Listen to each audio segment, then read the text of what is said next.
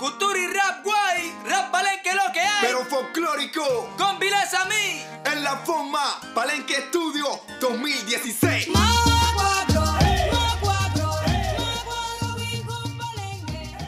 Welcome to Radio Nepantla, a podcast from El Nuevo Sol, the multimedia site for the Spanish language journalism program at Cal State University of Northridge. My name is Luis Miron. The title of this series is Afro Latinx, we want to tell the diverse stories of African Latinx, Black Latinx, and Afro Latin American identity. According to the Pew Hispanic Center, one out of every four Latinos in the nation identifies as Afro Latinx. This is the same portion of Afro Latin Americans in that region. We decided to use the term Afro Latinx with the X to be inclusive of non binary people. The umbrella term Black Latinx refers to biracial people with one African American and one Latinx parent. The umbrella term Afro Latin American refers to people of African ancestry in Latin America. In this episode, you will listen to a presentation by Dr. Rebecca Romo, a philosophy and social science professor at Santa Monica Community College. Dr. Romo addresses some of the issues individuals in the Afro Latinx community can experience growing up. Her personal experience with her own son, who is half African American and half Mexican, led her to conduct a special research and co author a book about the community.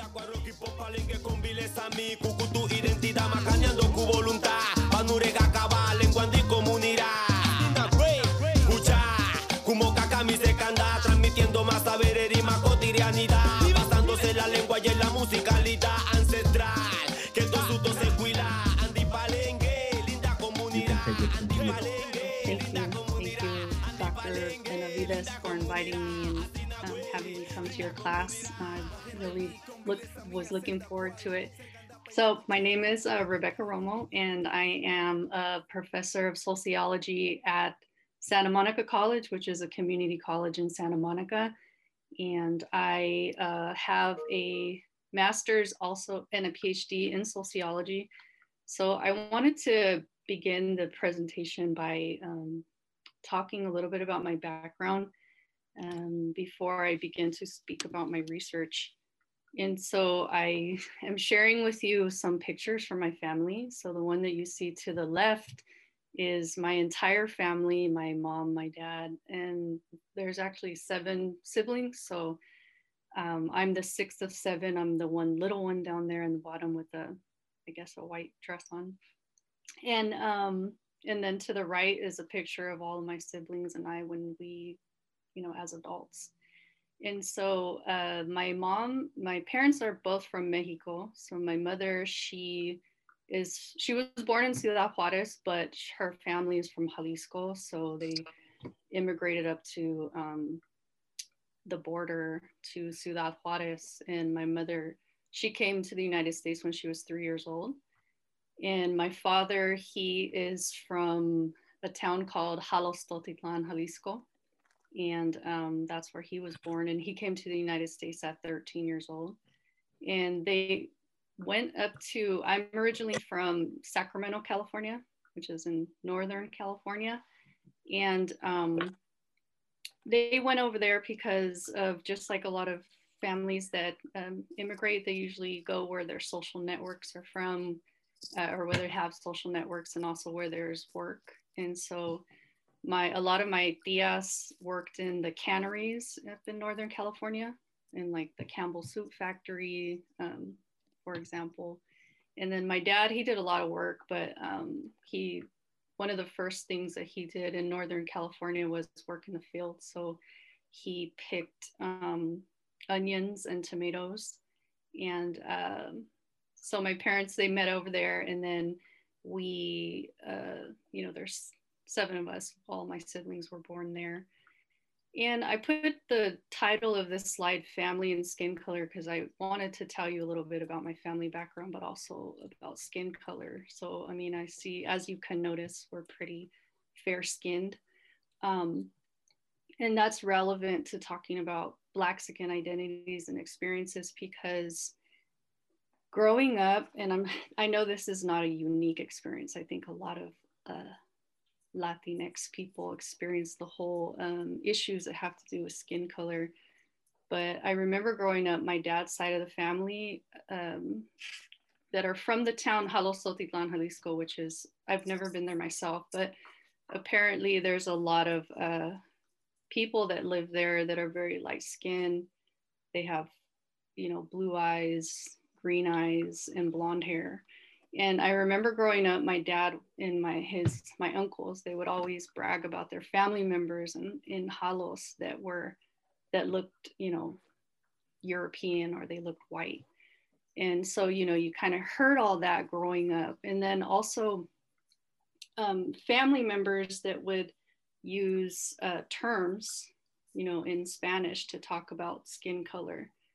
And so like the positive, and there was positive, con- there was a positive connotation and also negative connotation depending on what the term is, right?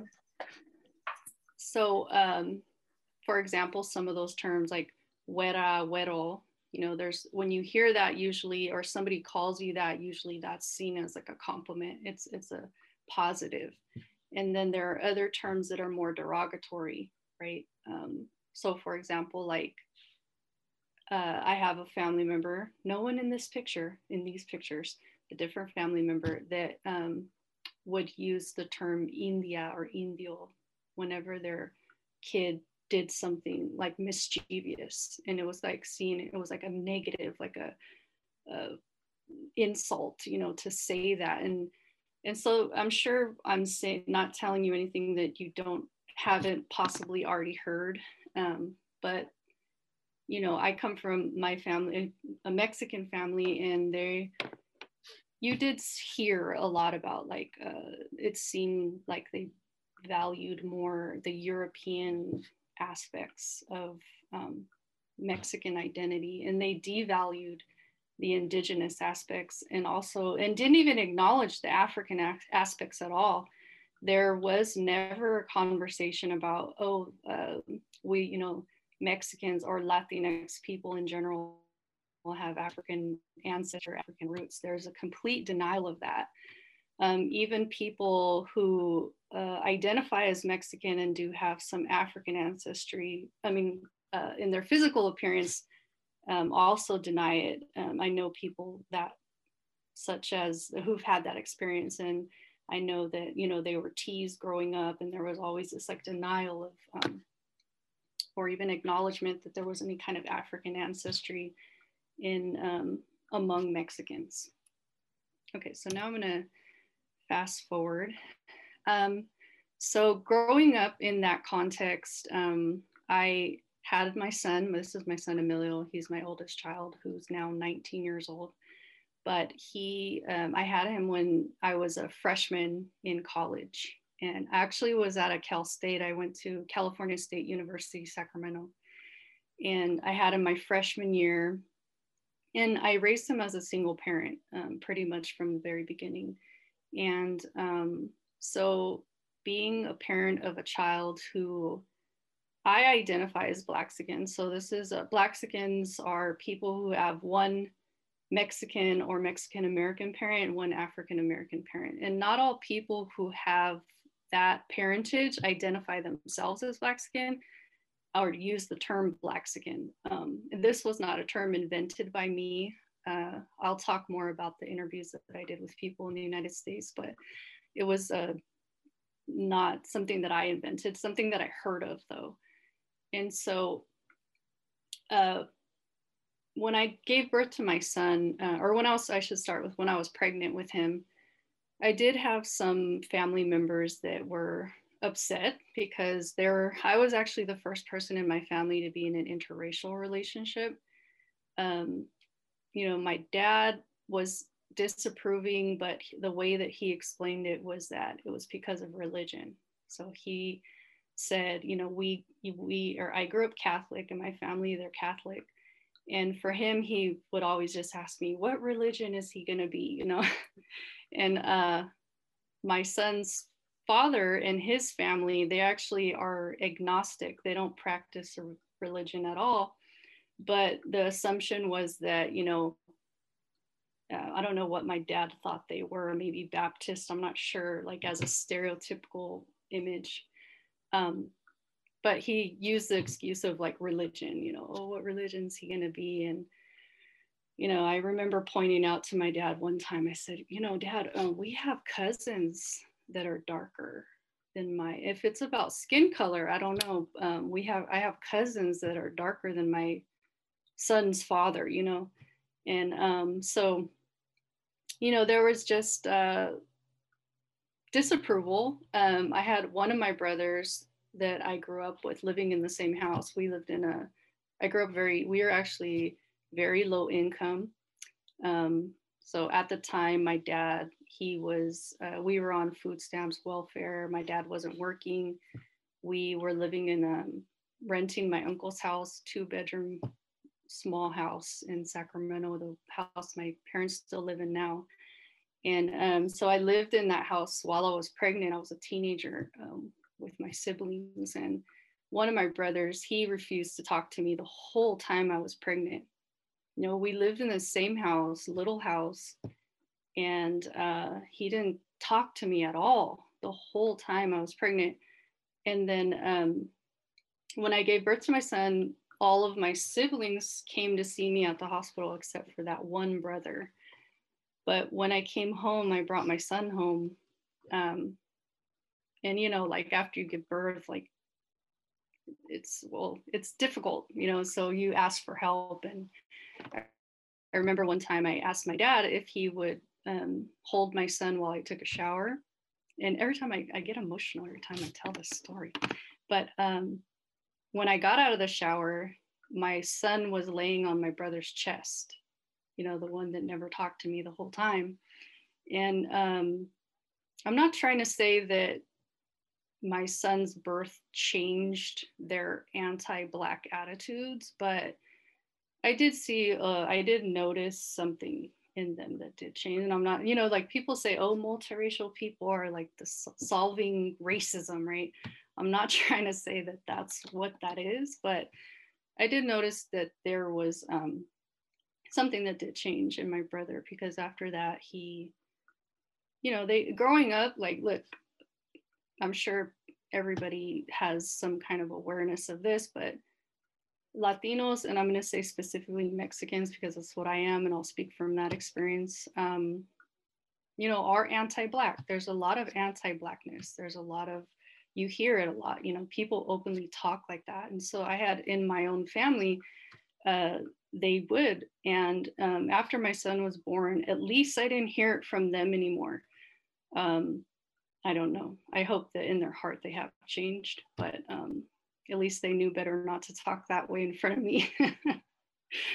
uh, so also had some family members that would like when he was born, they said, "Oh, he's so dark." Um, I also had another a cousin who suggested after my son was born that because his nostrils are a little wide, that I do like you know rub his nose like this and keep doing that and that would make his nose narrow and i i remember looking at her and saying you know um, that's how his nose is supposed to be and i'm okay with it. And then the other thing i told her was if that actually worked we wouldn't have plastic surgery. So um, thank you for trying to do that favor for me but and she was being 100% sincere like she thought she was actually giving me good advice like not a joke not funny but giving me like solid advice. Um, and so i also had another cousin who told family in mexico that um, my that his father is puerto rican which is not true. And that kind of speaks to the that racialized hierarchy. So in my uncle's view it's, it was better to say Puerto Rican than to say Black, you know, because of the way that we um, categorize people into these hierarchies of which one is more valuable and which one is less valuable. Okay, so, and now I have a, my, we call ourselves a Latino family. So this is actually my husband, and we're a blended family in many different ways. Uh, so i you know we had children before our relationship and we also have one together which is the little boy in the blue that's being carried by my my stepson Um, that's our our son together, but all of my family members um, are in some way Black and Latino. So two of my um, stepchildren are Costa Rican and Black, and then the others are Mexican and Black, and then my one of my stepsons is actually white and Black. But we are, um, you know, a blended family. This is us, and this is the way that we experience our lives in in LA, and it's it's pretty interesting because we live in um, well, I live in Sylmar. and you know this part of the northeast San Fernando Valley is very Latino, right? It's like predominantly Latino. So um, we have some interesting experiences with, um, depending on where we're at. Honestly, we don't really get a lot of uh, looks unless we're in certain parts of the valley. Like for example, like certain parts of uh, Northridge. Sometimes when in the west end of the valley, um, people stare um, over here they don't stare too much you know it's it's um, well we'll talk more about the personal life personal experiences a little bit later. But i wanted to move on to um, the research.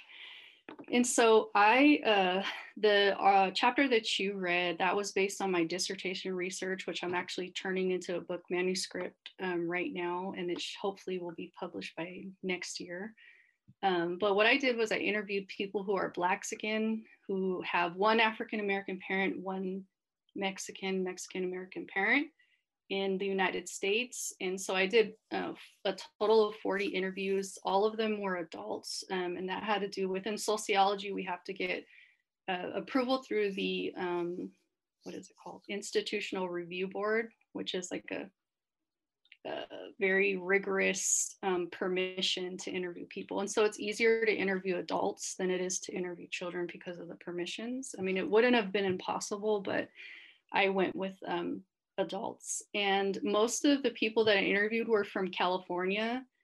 Um, however, they were also um, part of nine other states, including New York, Indiana, Georgia, New Mexico. Um, like I said, their biological parents are African American and Mexican American, and they consider themselves to be the first generation. We're all quote unquote what they would call racially mixed, right? There is no such thing as a pure race in terms of biological. Um, but what, what I mean by first generation is they consider themselves to be the first of that mixture between an African American parent and a Mexican Mexican American parent. This is different than Afro Latinx experiences and identities from Latin America or Afro, let's say Afro Mexican, for example, who people that are Afro Mexican in like places like the Costa Chica region of Mexico, they've had multiple generations of these of this mixture, um, where Blaxicans are more, they consider themselves to be more of a first generation uh, racial and their racial formation is specific to the United States. And um, I'm sure if you have questions, we could talk more about that and what that means. And then I just want to talk about this picture that you're seeing. So these are actually um, children from my family. Uh, and the mural that you see in the background is actually um, a saint um, Padre Toribio Romo, who is supposedly, according to my father, somehow uh, part of his relation. And he was a, he's a patron saint of immigration, I believe. And he is from the town where my dad was born, um, or Santa Ana, I believe, which is like a little village right outside of it. And so this is in my uncle's backyard. One of my cousins, he's a muralist, so he, he painted that. And I just thought, you know, I took that picture a long time ago, but I thought it was an interesting connection because of, you know, here you have uh, descendants of the Romo uh, lineage, right? And they're, they're Afro or they're, they're Blaxican, Black and Mexican. So uh, just a little about the emergence of Blaxican identities. So in the United States um, in 1967, there was a US Supreme Court case that legalized marriage between people of different races. So all the way up till 1967, which was not that long ago, there were laws in different states in the US that prohibited people from intermarrying with one another if they weren't from the same race. So after 1967, there was an increase in interracial marriages and also multiracial births. Um, as I've said before, there have this idea of multiraciality is not something that's new. It's a social construct. It's just an idea, you know, that um, that people believe to be real. Um, so I guess what I'm trying to say is there's always been multiracial people. It's just that after 1967, you had more that uh, identified themselves consciously as being multiracial. So Mexicans started uh, migrating outside of the Southwest, um, which is the traditional place for migration into places like uh, Georgia and Indiana and New York. And that kind of set the stage for these interracial marriages between Mexicans and African Americans because Mexican and African Americans uh, tend to work in the same kind of industries, um, you know, low wage labor, working in. So, for example, uh, this is an actual uh, respondent that I interviewed, and his parents, he is from Indiana, and his parents met working at a factory in Indiana.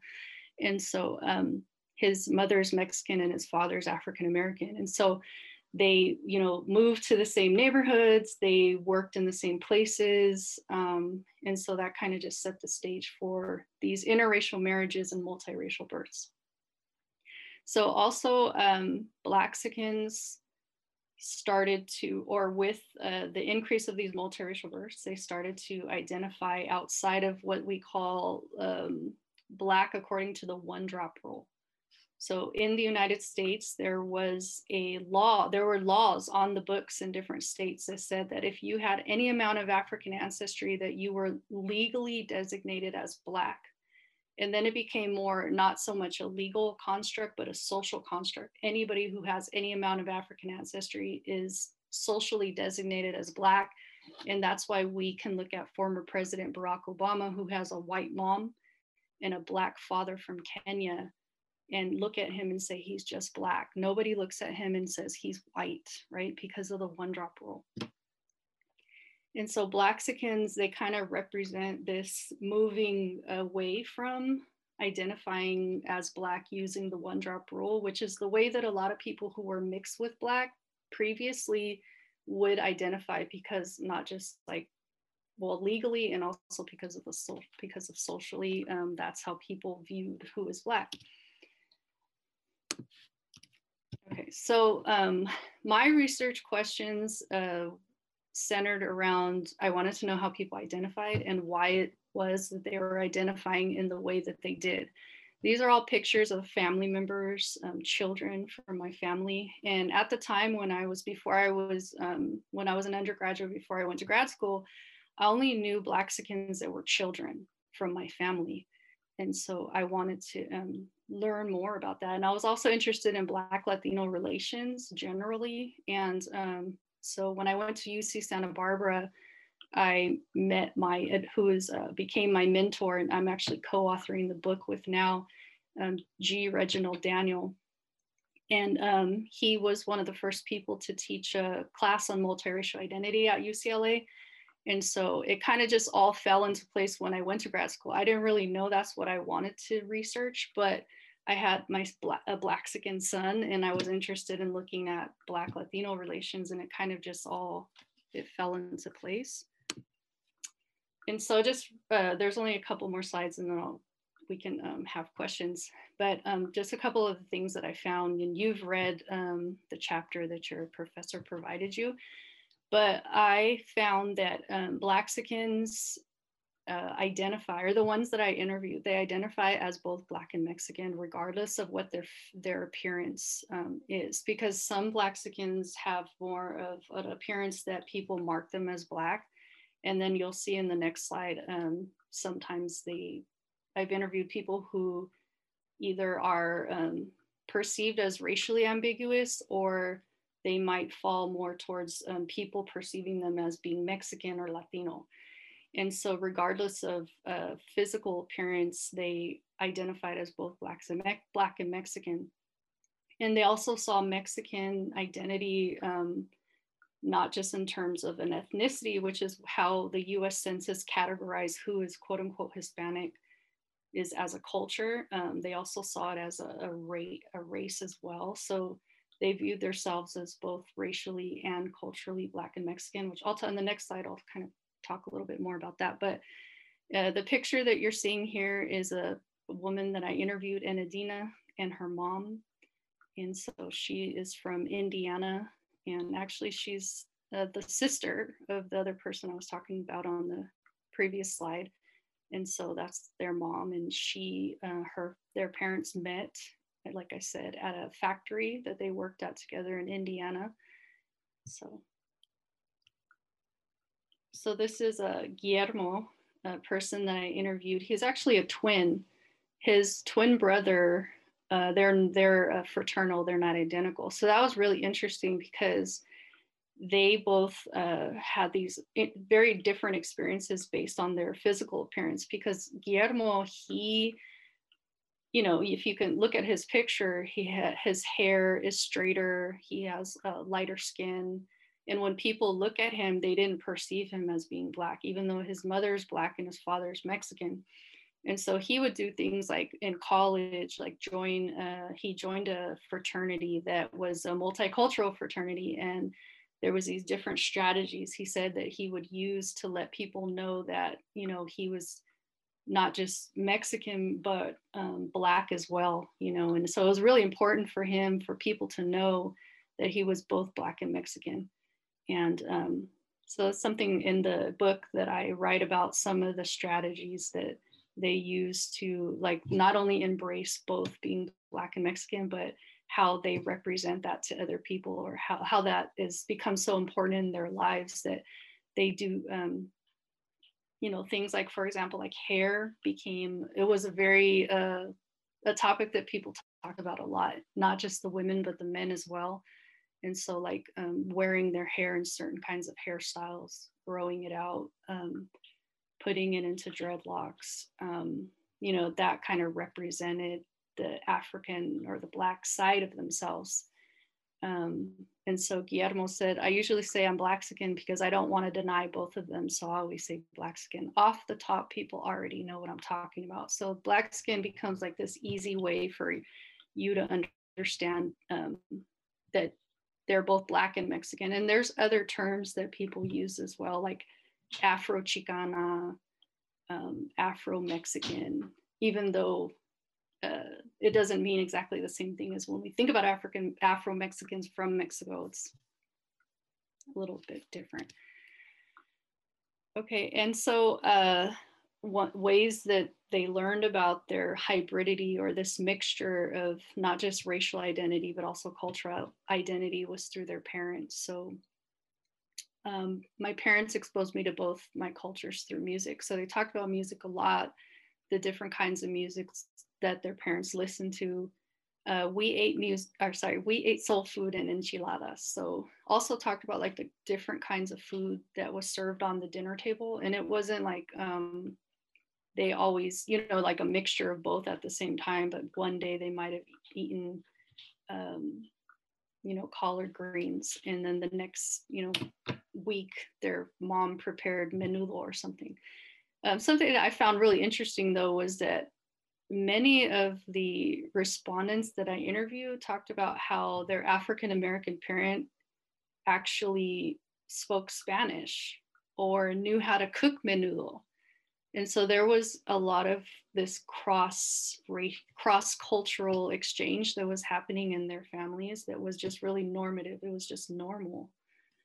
Um, and then there was also, you know, navigating anti-blackness, which is something that I when I started the presentation, I talked about it from my own experience, but this is uh, Latoya and her mom, who's Mexican. Her, her father's African American. She was raised primarily by her mom and also her grandparents, who are Mexican and um, only speak Spanish. So she said, My mom always made it clear to me to talk to me about why I was different from other people. My grandparents helped raise me and they didn't speak English. I had episodes of kids calling me names, calling me the N word in elementary school and even junior high. I had my grandpa who told me that I wasn't Black, but Mexican. And so that was a pretty common uh, theme that came up especially on the Mexican side of the anti-blackness. Um, I don't think that Latoya's grandfather was trying to tell her that she wasn't black in a way. Uh, I think. Well, let me rephrase that. I think he was more trying to instill a pride of being Mexican, but at the same time, he was denying her blackness. And I say that because it's really complicated, you know, and it's very nuanced because she talks about her grandparents in a very caring and loving and compassionate way.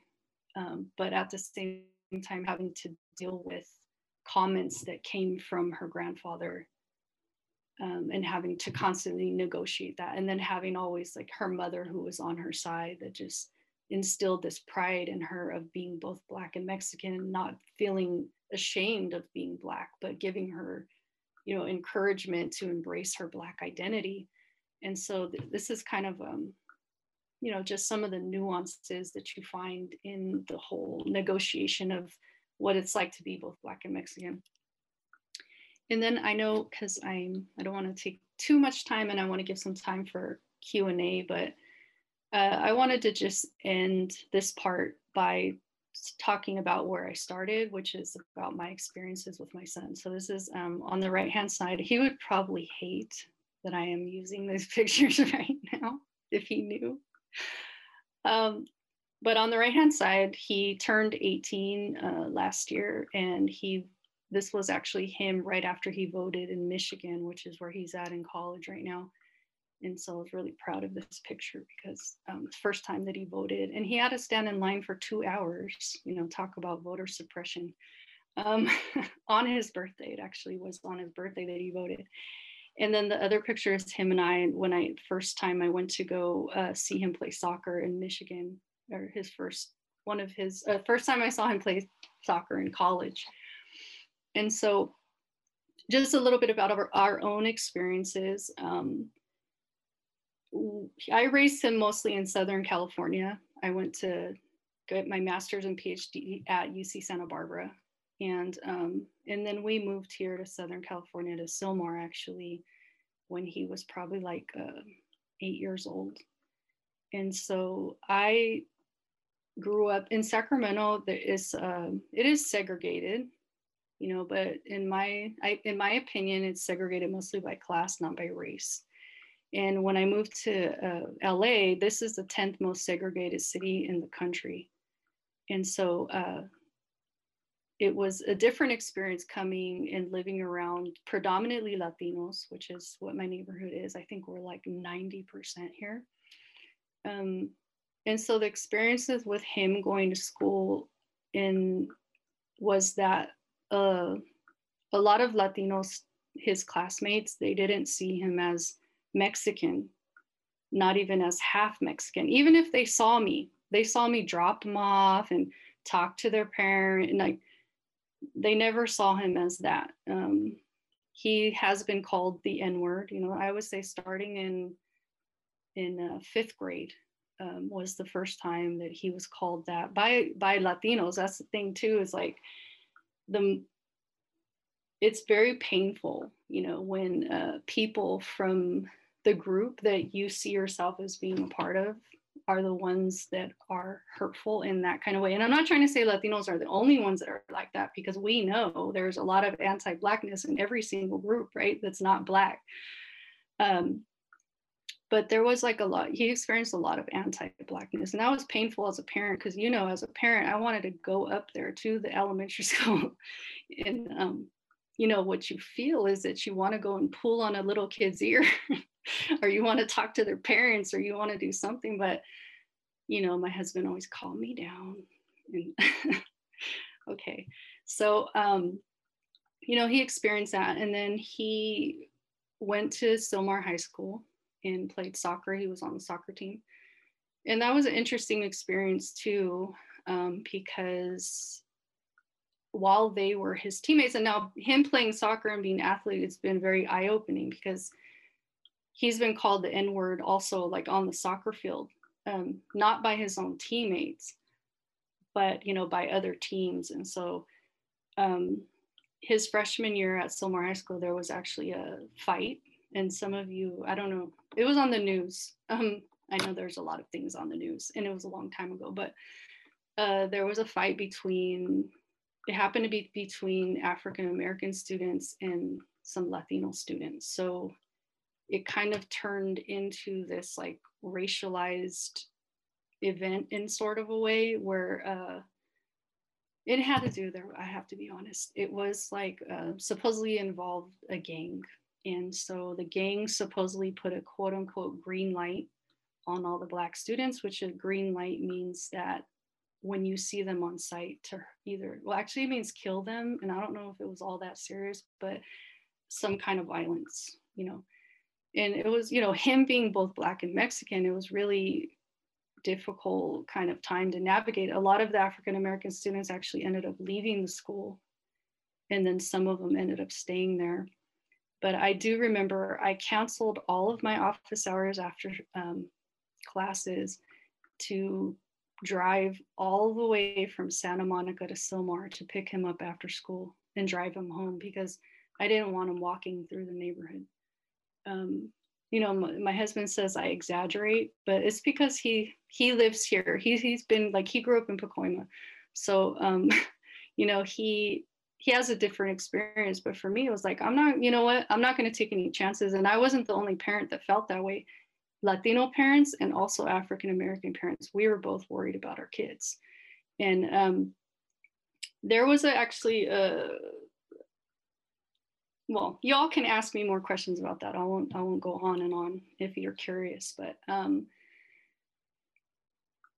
one of the, the reasons that I uh, did this work and I like to share this work is because um, Mexicans in particular and Latinos in general don't we're not aware of the African ancestry and African roots that we have. And the more awareness that we have of that, I think the less kind of anti-blackness and discrimin- discrimination and prejudice that we have towards one another with you know the more awareness that we have. So um, a lot of people like not even you know sometimes even Blaxicans and other Latinos they don't even know that we have um, you know Afro Latinos. They don't know that Afro Mexicans ex- exist in Mexico they don't know that Mexican culture is actually influenced by African culture in a lot of ways. Um, one of the most famous songs uh, that people recognize, which is La Bamba, which, which is, uh, you know, made famous by um, what they call his, what they started calling him Ritchie Valens, which is right here in the San Fernando Valley, um, is actually a song after this African tribe called the Mbamba and um, and so the the song is actually originates from people who were enslaved Africans that were enslaved in Veracruz. Um, the zapateo, which is a dance step, um, ethnomusicologists they've traced this dance step, you know, which is like the tapping, right? If anybody's ever danced folklorico, you you um, learn to to do that dance step, and it's actually an African dance step. You know, we can trace that back to Africa um, also food and um, you know Latino culture and specifically in Mexican culture, supposedly uh, agua de Jamaica. Um, and then one scholar he actually argues that even Mexican rice, the cultivation of rice, actually comes from Senegal. And so there's you know there's so many things about Mexican culture that has its roots in Africa, and um, we don't recognize our relation right? Because of um, the history of um, colonization and imperialism and slavery that has taught us that to the worst thing that you can be is black, right? And the devaluation of blackness, when actually, um, if we look deeper into the roots, um, Latinos have, you know, African ancestry as part of their not just physical, you know, embodiment, but also in the culture. So,